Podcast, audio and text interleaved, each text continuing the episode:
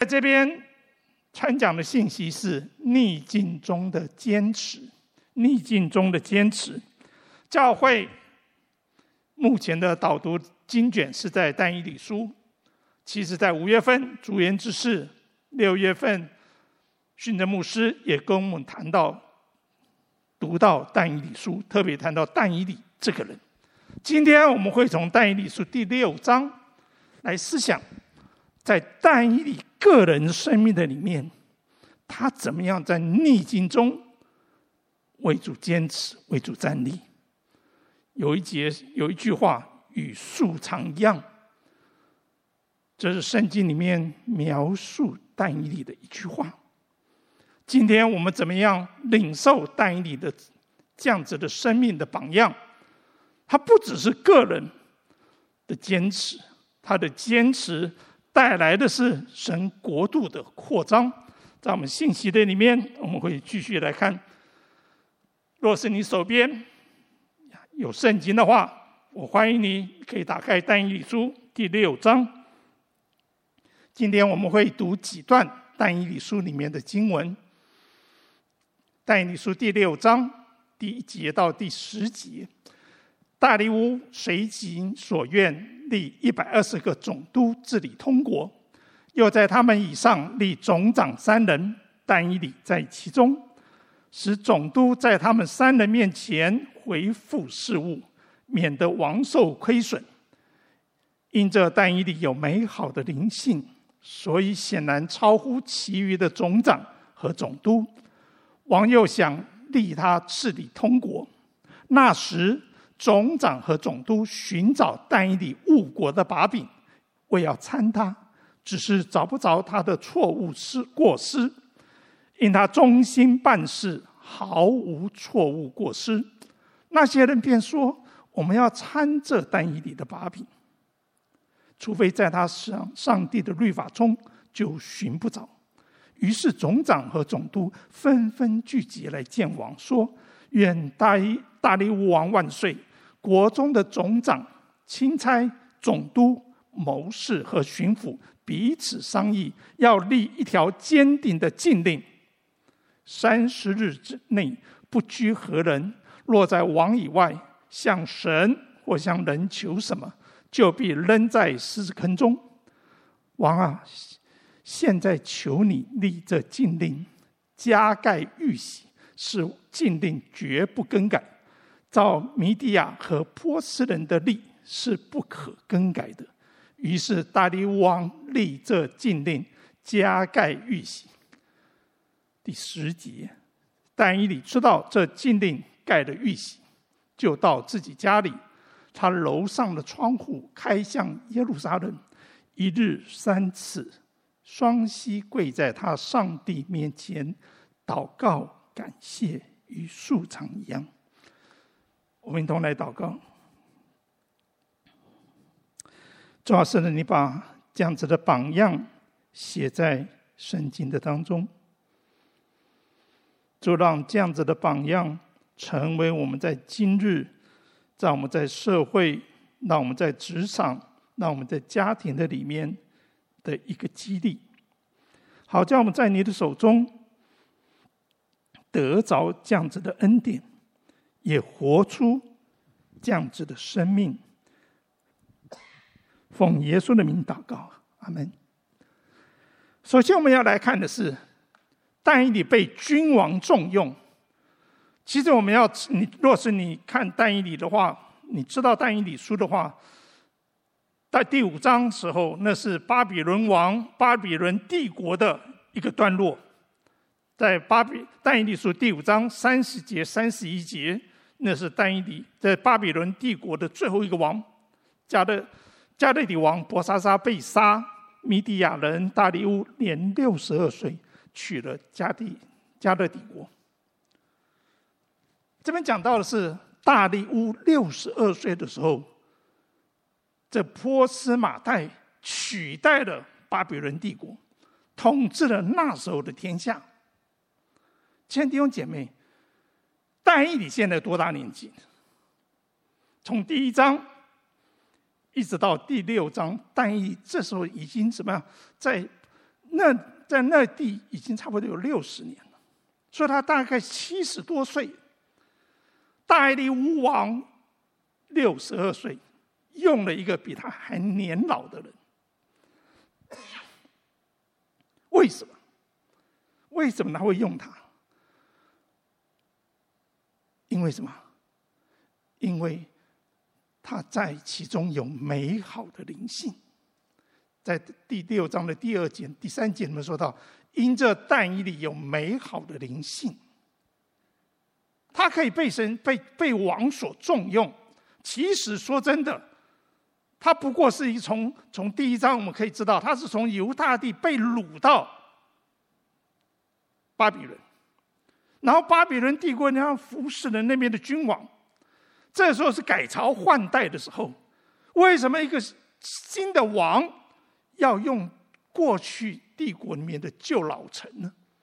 因为但以理有美好的灵性。第四节又因他忠心办事，毫无过误错失。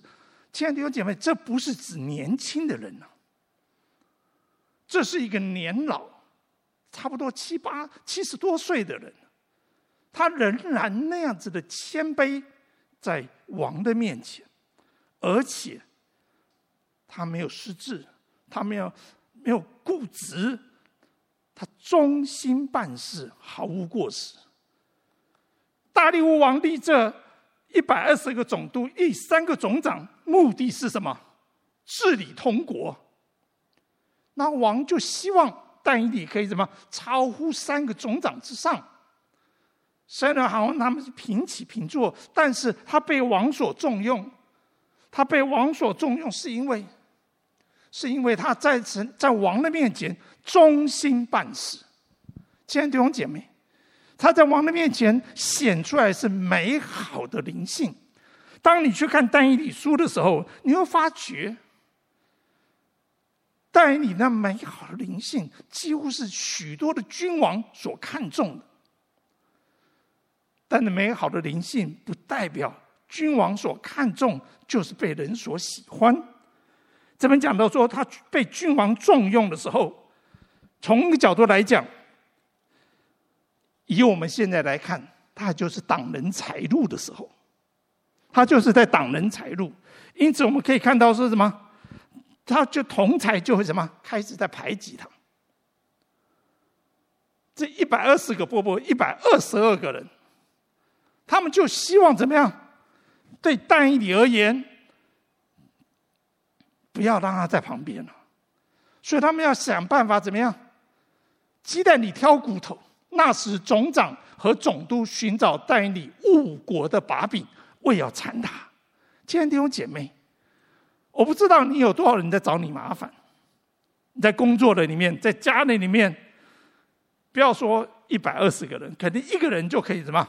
列出你有很多很多的缺点，但你面对的是什么？一百二十二个人，两个总长，还有什么？一百个，一百二十个总督在那里，寻找但以理误国的把柄，要缠他，要让大利乌王知道说但以理名过其实啊，是什么？只是找不到他误错误过失。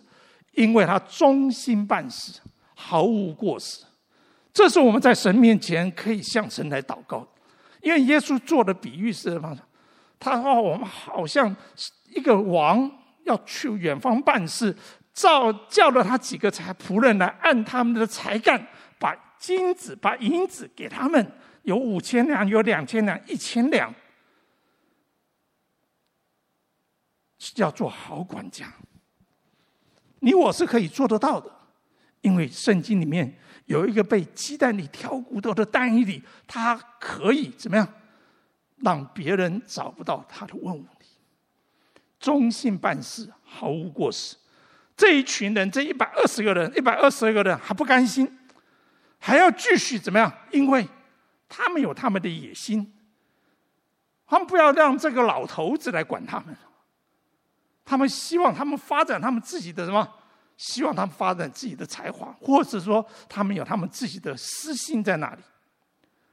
那些人便说：“我们要找掺着但以理的把柄，除非在他上帝的律法中，就寻不着。不论是在但以理，在在巴比伦帝国，或者在波斯马代，他们对于所所统治的那些民族外列邦，都允许他们保有自己的信仰。这是那时候的特色。”所以说，这一百二十二个人就说：“我若是要找到但以理的问题的话，我就必须找他在神律法中的问题，跟现在的法规有什么这样冲突的地方。”那些人就做一件事情，怎么样？要用诡计陷害。他们怂恿大力乌王说：“你立一个法吧。虽然过去的律法是什么？是保有这些律这些的信仰没有问题。”他只要三十天，不可以祷告，不可以拜神，也不可以跟人求什么，只能跟王求。王啊，你就可以知道你是受大家拥戴的。他怂恿大利乌王要下这道圣旨。大利乌王你说对啊，我这样做也不会违反过去的，我只不过叫他们三十天而已。所以怎么样？而且呢，还有个什么审判？若是犯罪，就要丢在狮子坑里面。于是大利乌王立了这令，加盖了玉玺，意思是什么？没有人可以更动这件事情，连王都不可以，连王都不可以。他以诡计设谋陷害。当你去看但以理书第六章，你就会知道他们的奸计得逞。但以理，我们刚刚在第六章第十节，但以理知道这个禁令，也盖了玉玺。他回家就去祷告，所以但以理真的被丢在狮子坑里。但今天这后面我们或许会提到，同侪的排挤是一定会得逞的。不要忘记我们的主。也是被这样子诬陷，以至于为为我们的罪钉在十字架上。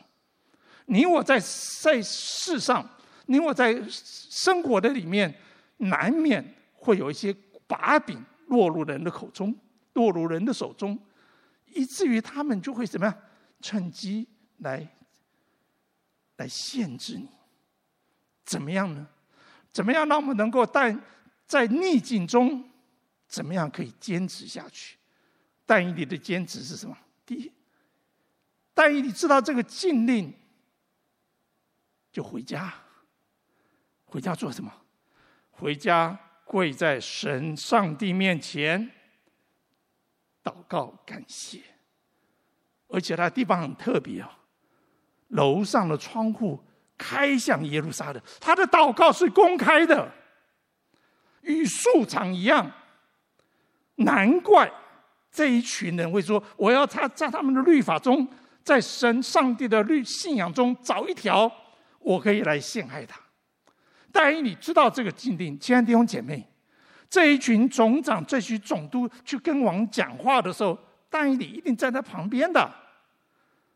不要忘记哦，但以理没有做任何拦阻的作用。为什么？为什么？因为。这不是他的权限。他坚持的原因是什么？与素常一样，坚持自己跟神之间的关系。他知道一件事情，他必须祷告，他必须跟神保持这样畅通的关系。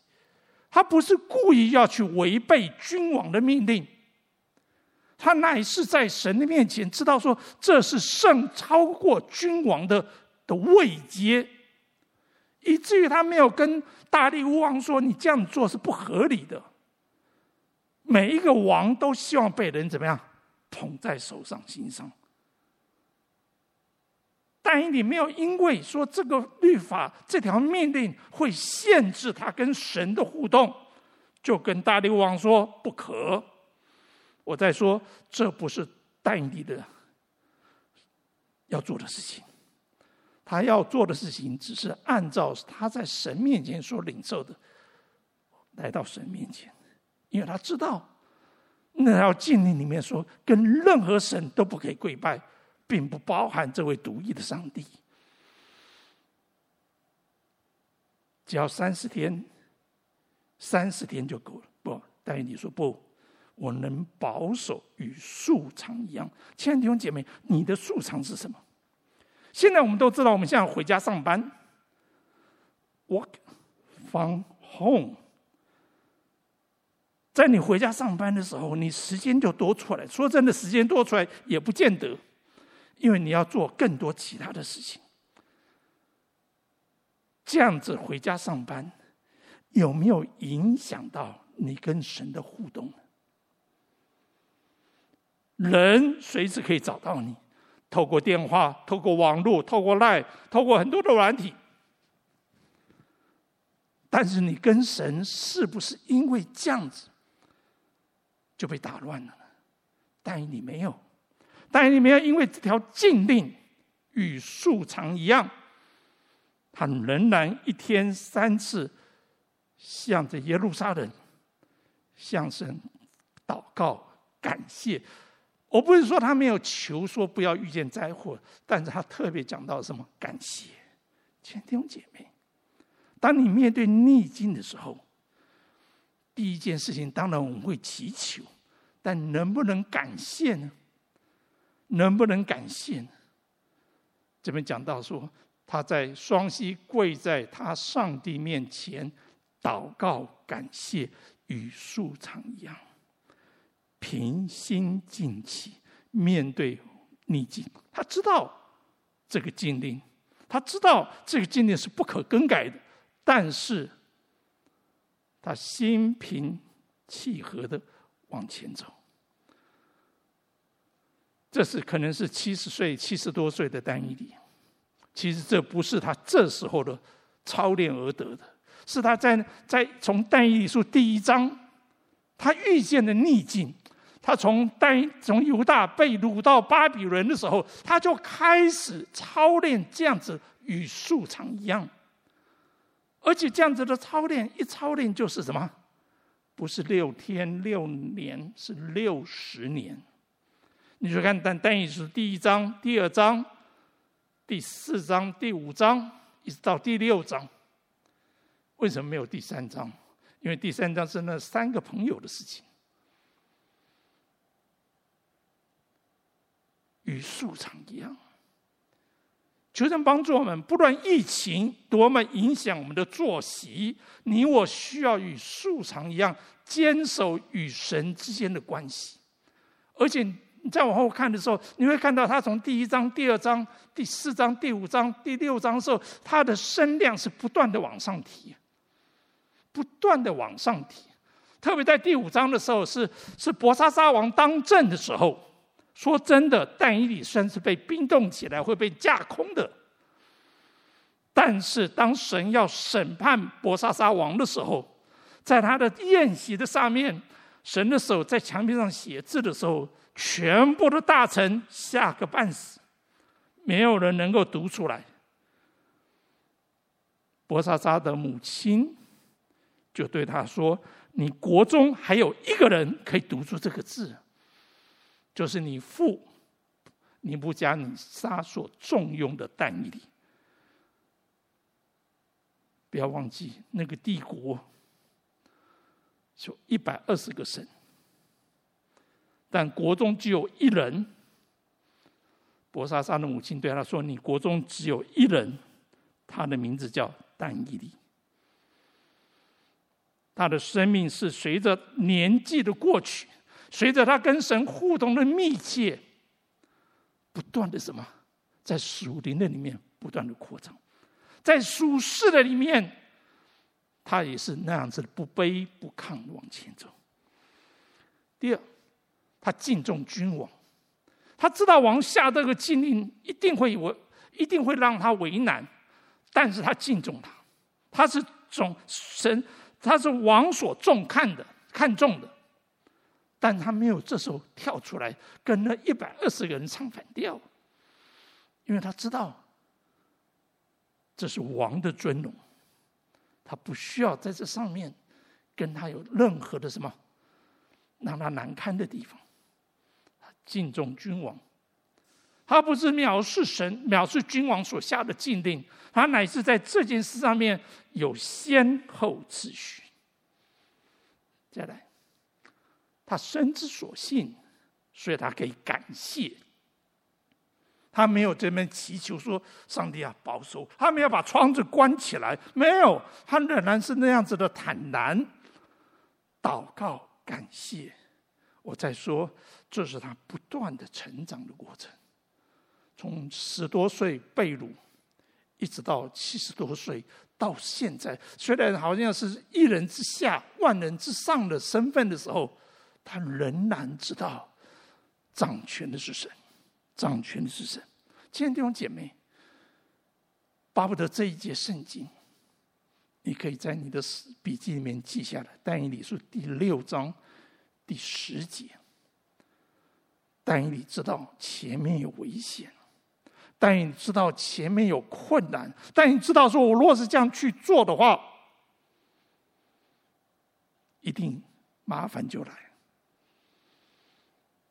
但你知道。他仍然与素常一样往前走，不是因为有困难，他就说：“上帝啊，我请假三十天吧。”不，因为他知道他的祷告是重要的，他的祷告是重要的，他跟神的关系是重要的。神这时候要托他所要做的事情是重要的，他不能失去这个重要的时间，抓住机会，参与神的计划。你是什么样的计划？在伯沙撒王在在大利乌王元年的时候，我们可以看一下第九章，但也是第九章那边怎么说呢？但以理书第九章那边说到一件事情，很重要的一件事情是什么？他从耶利米书上所写的，他知道，他知道一件事情会发生，什么事情？就是以色列人被掳七十年为慢，那在写在耶利米书第二十二十五章的地方。那是耶利米什么样？在在约雅敬王第四年的时候所发的预言。但以理是约雅敬王第三年时候被掳，所以他第四年他没有听到。但是到他七十多岁的时候，在他这是在服侍神的这个阶段的时候，他读到这一节圣经。读到这个预言，在但以理第九章那边讲到，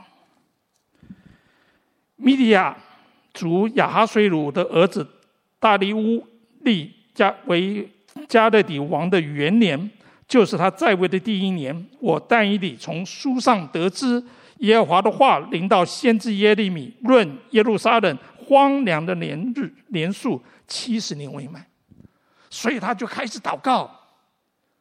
那是大利乌王第一年的时候啊，他就在那里祷告，所以你要知道，他说这时候面为什么面向耶路撒冷，在那里祷告？因为他知道七十年快满了，他怎能让这三十天耽误他参与神的计划呢？亲爱的弟兄姐妹，在在尼尼布甲尼撒王在第第四章那边讲到，或者这就是但以理书全书的重点，一个标题。至高神在人的国中掌权，至高神、至高者在人的国中掌权，那是但以理书整卷书的一个核心的。所以说，他抓到这个机会，知道神怎么样，神要复兴以色列国的时候，他就祷告。所以你要知道，他窗子开向耶路撒冷的时候。他是在这样子的计划的里面，他参与神的计划。亲爱的弟兄姐妹，你我的逆境，有时候我们会想到这是我个人的生命，是个人的困难。但我们要知道，这也是在神计划里面的一部分。你不想受苦，你就可能怎么错失神给你的机会。求神帮助我们，与树场一样，不只是你跟神之间的关系而已。对但以理而言，还知道上帝要做的事情。还是知道上帝要做的事情。他定义向主上帝祷祈祷恳求，亲爱的弟兄姐妹，他已经定义要做这些事，以至于他知道王的禁令在那里的时候，他可以怎么样？可以把他的命都放出去，把他的命，好像就是他那三个朋友说：“既或不然，死就死吧。”你愿意吗？让神向你开启他在你生命里面的计划。以色列人能够回归，不只是神的心意而已，这中间还有许多人的什么参与在这里面。但以理是重要的关键。神在他年幼的时候、年轻的时候，把他从本国带到。巴比伦，我也要在这十日期快要满足的时候，怎么样？为神的计划在那里祷告祈求，即使会要遇到狮子坑，他也在所不惜。今天我们要看狮子坑的事情，但你继续往下面看的时候，你会看到一件事情：当王发觉是这一百二十个人要陷害但以理的时候。王心里面是多么的忧愁。这个君王大利乌王用了一整天的时间，要想方设法来解救但伊利，做不到，因为加盖的玉玺是没有可以跟，但但伊利这大利乌王还是花了一整天的时间。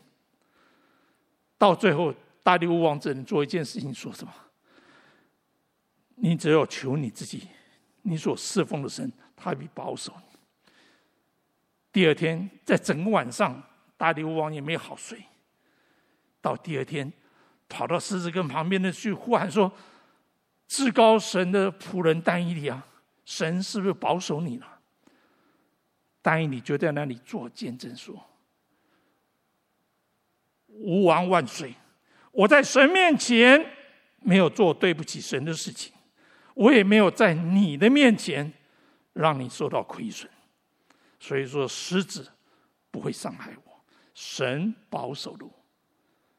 亲爱的弟兄姐妹，这是但以理在君王面前所摆下最美的见证，以至于但以理书第六章后面大利乌王那样子的颂赞主的祷告，以至于大利乌王后面让以色列人回归。我相信但以理的祷告。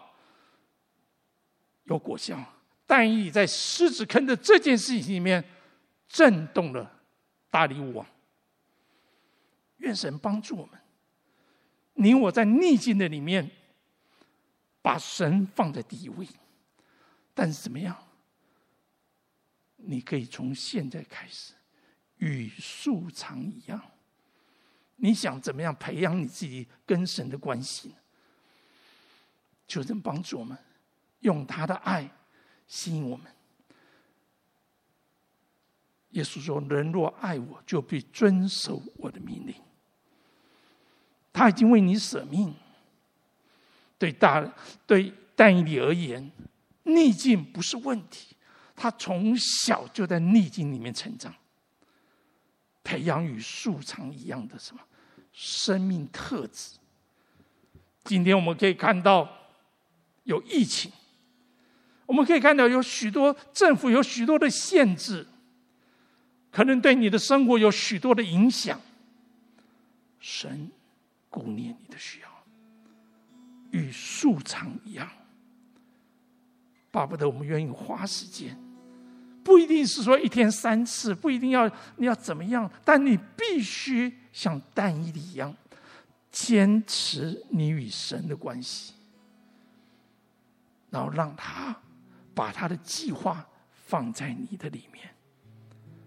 你在职场上怎么影响人？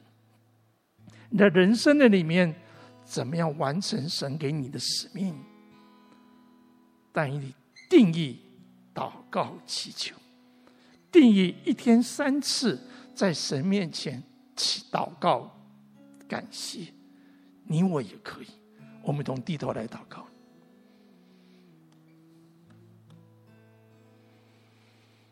主要是的，我们来到你面前，帮助我们，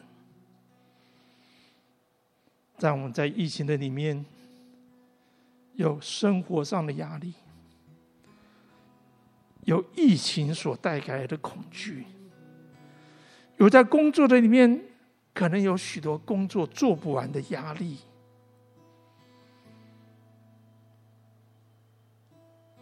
在家的里面，当大家都在这个空间里面的时候，也会有不少的摩擦、委屈在那里。主啊，帮助我们！你让但以理在这个环境的里面，他与定义来到你面前。祝你让每一位弟兄姐妹，在他自己的生活的里面。他可以找到一个地方，他可以找到一个时间，是属于主的时间，是属于属你的地方，让他在那边可以倾心吐意，与你交谈。主啊，求你帮助我们操练像但以理与树常一样这样子的生命。我们请用这首诗歌来到主的面前。我坚定。不移，感谢你恩典和怜悯，感谢你恩典和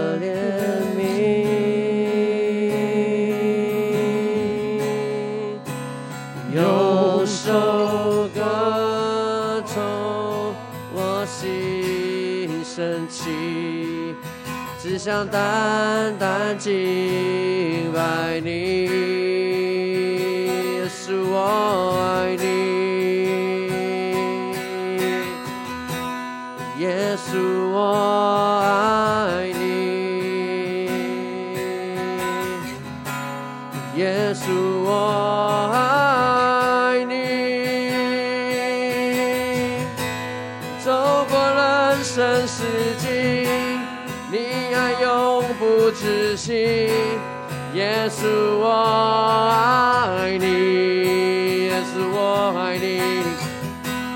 耶稣我爱你，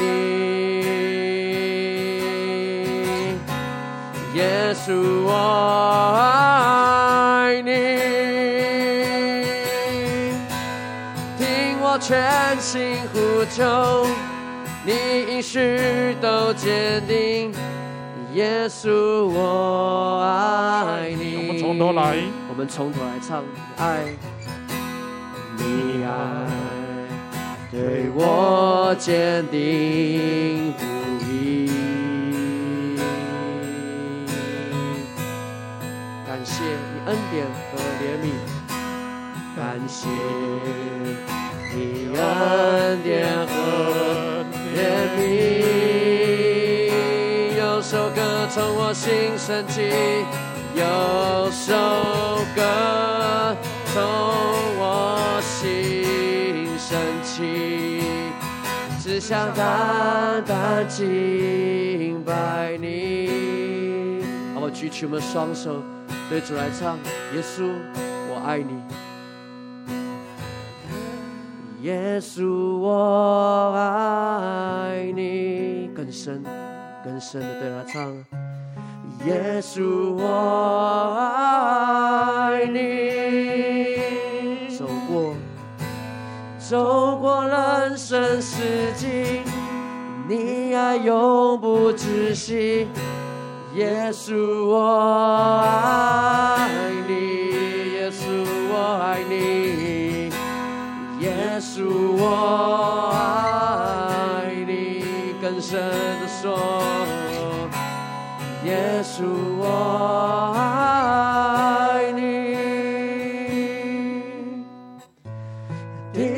全心呼求，你应许都坚定。耶稣，我爱你。在这歌词里面有一句：耶稣，我爱你。走过人生四季，亲爱的弟兄姐妹，春夏秋冬，走过人生的春夏秋冬，神的爱永不止息。你是在飞黄腾达的里面，你要像但以理一样。与树长一样，忠心办事，毫无过失。在人生冬天的里面，你一样可以敞开你的心，来到神的面前，祷告感谢他。或许你正在压力的当中，因为疫情，你受到许多的限制。你的经济受到亏损，你心里面的担忧有极大的重压，你害怕打不到疫苗，你害怕疫苗的副作用，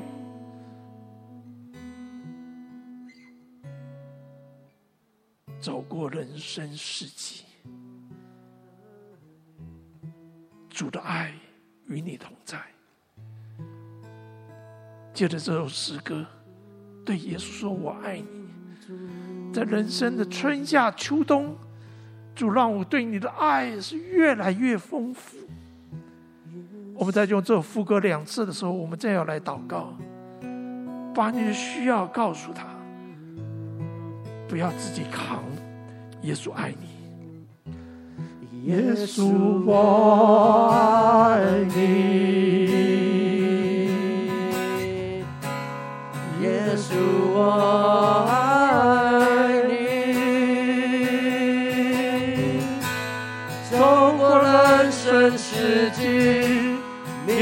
永不止息。耶稣我爱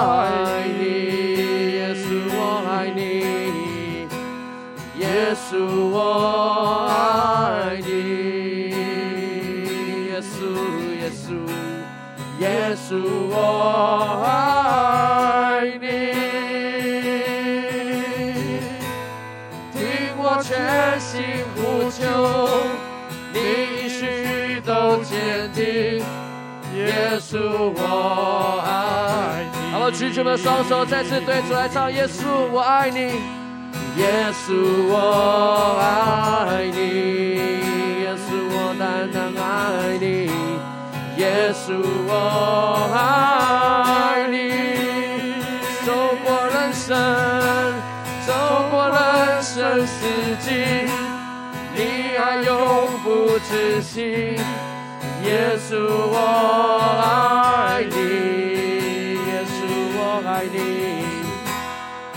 稣，我爱你，耶稣，我单单爱你。耶稣，我爱你，听我全心，听我全心呼求，你许都坚定。耶稣，我听我全心呼求，听我全心，听我全心呼求，你许都坚定。耶稣，我爱你。主啊，这是你大使命给我们的应许。当我们遵守你的大使命，你就应许我们与我们同在，直到世界的末了。主啊，你帮助我们。主啊，不论我们是在哪一个行业，不但是我们在哪一个哦哪一个地方。我们都从那里领受这样子的生命，也领受这样子的使命。祝你把我们放在人生的任何一个季节的里面，主你都与我们同在。你的应许绝不落空，或健康，或衰弱，或位高。或是现在在待业，主啊，你都知道。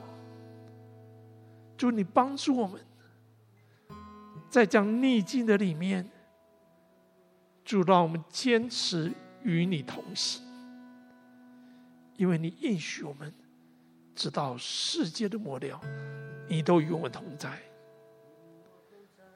谢谢耶稣，但有我主耶稣基督的恩惠。天赋上帝的慈爱，亲爱的圣灵，不论你的孩子正在春夏秋冬人生的什么样的光景的里面，亲爱的圣灵，充满在你儿女的心中，在面对明天要要过的生活的里面，把你的膏油降下来，把你的喜乐。